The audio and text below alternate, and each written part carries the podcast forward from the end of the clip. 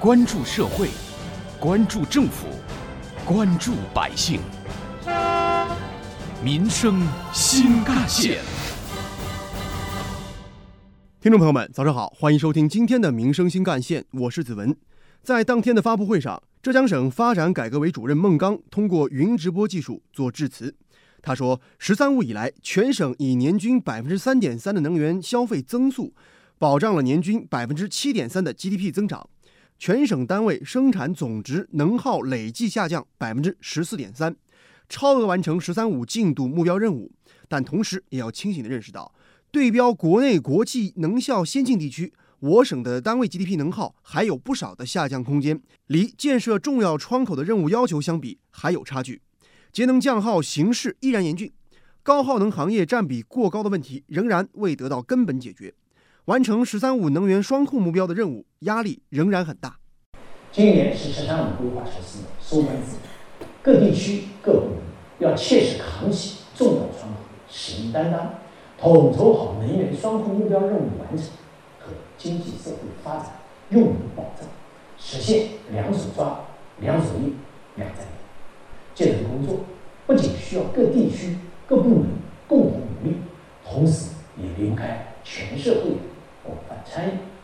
发布会上，多家企业和单位分享了节能理念和经验做法。浙江省建筑科学设计研究院有限公司副院长、教授级高工林毅。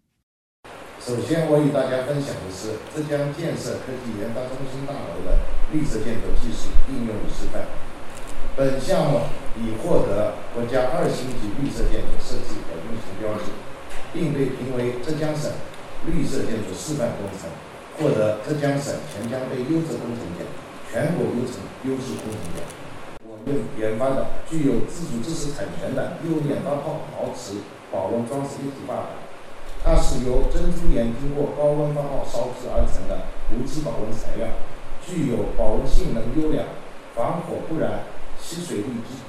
质量轻、耐久性好、综合成本低等优点，以实现产业化和大规大规模工程应用。是浮在水上的石头，是建筑节能外墙保温材料和系统升级换代的产品。浙江华通云数据科技有限公司。IDC 生态事业部副总经理陈邓军，千岛湖数据中心主要在空调系统节能方面有较好的应用。它的空调系统是利用深层低温补水直接冷却技术，曾获国家发明专利，在全年百分之九十以上的时间可以使用补水冷却。空调系统能耗非常低，最低 PUE 达一点一七。人均 PUE 在一点二五以下，是截止目前全球同纬度设计 PUE 最低、可靠性最高的数据中心之一。它比常规的空调系统可节省能源百分之八十。浙江大学总务处处长吴红英。浙江大学始终围绕生态文明建设，将绿色发展和节能理念融入学校的办学全过程。围绕绿色校园管理体系、绿色改造与示范改造、绿色宣传育人等方面，实施了系列有力措施。“十三五”期间，人均综合能耗下降百分之十一点零四，人均用水量下降百分之二十二点幺一四，超额完成“十三五”节能目标。学校荣获国家首批公共机构能耗领跑者、示范单位。教育部节约型校园建筑节能示范高校等荣誉称号。随后有记者提问：受疫情影响，今年我省将怎样统筹推进能源双控与六稳六保工作？对此，浙江省发展改革委李军副主任表示：我们必须清楚看到，最近两年我省能耗问题比较突出，已成为发展的硬约束。今年以来，浙江省对用能政策做了适当调整，主要体现在四个方面。一是突出要素跟着项目走，二是激励争先争优地区，三是深化用能权改革，四是促进能源要素优化配置。我省十分注重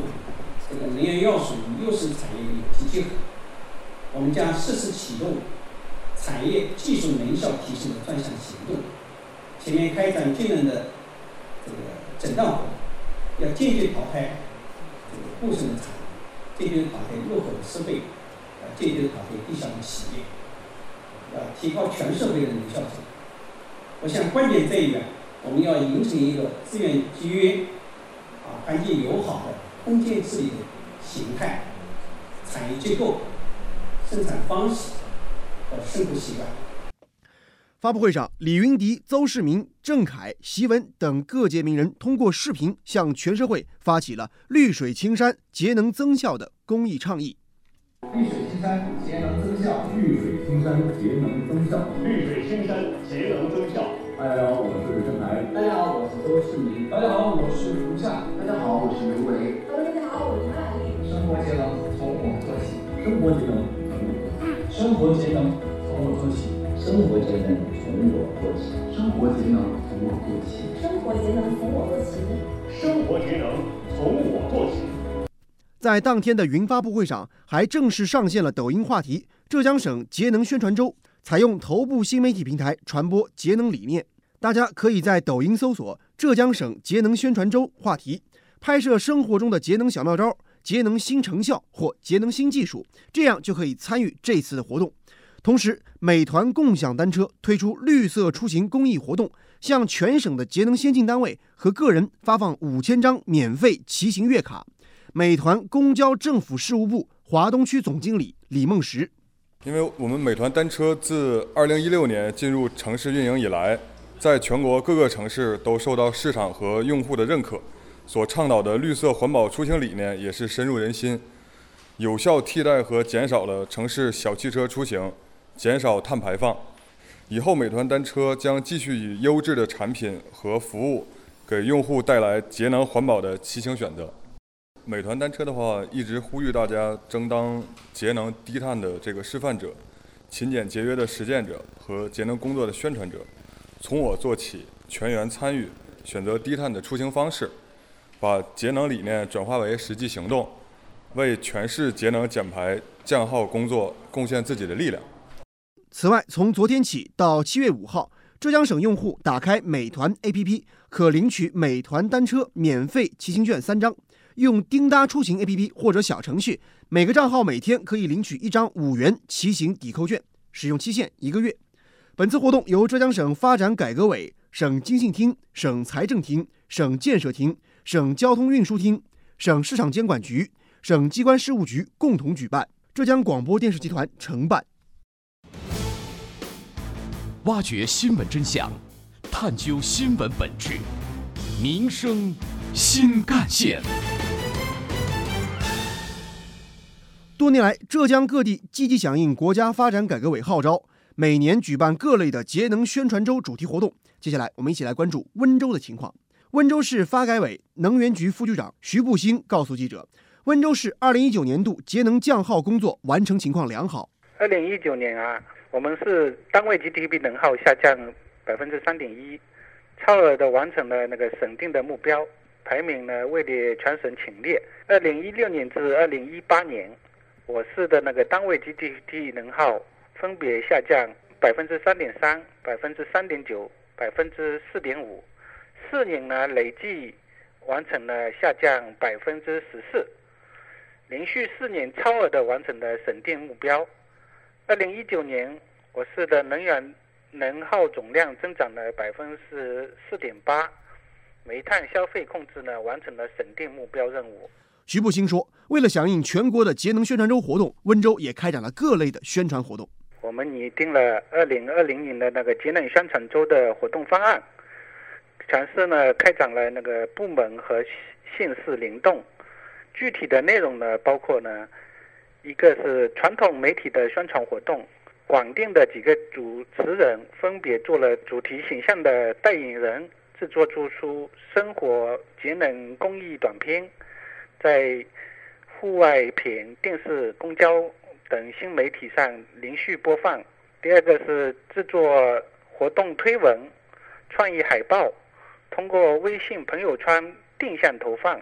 另外，我们还开展了全省首创的私家电子加公益的节能诊断服务，为企业算清节能量，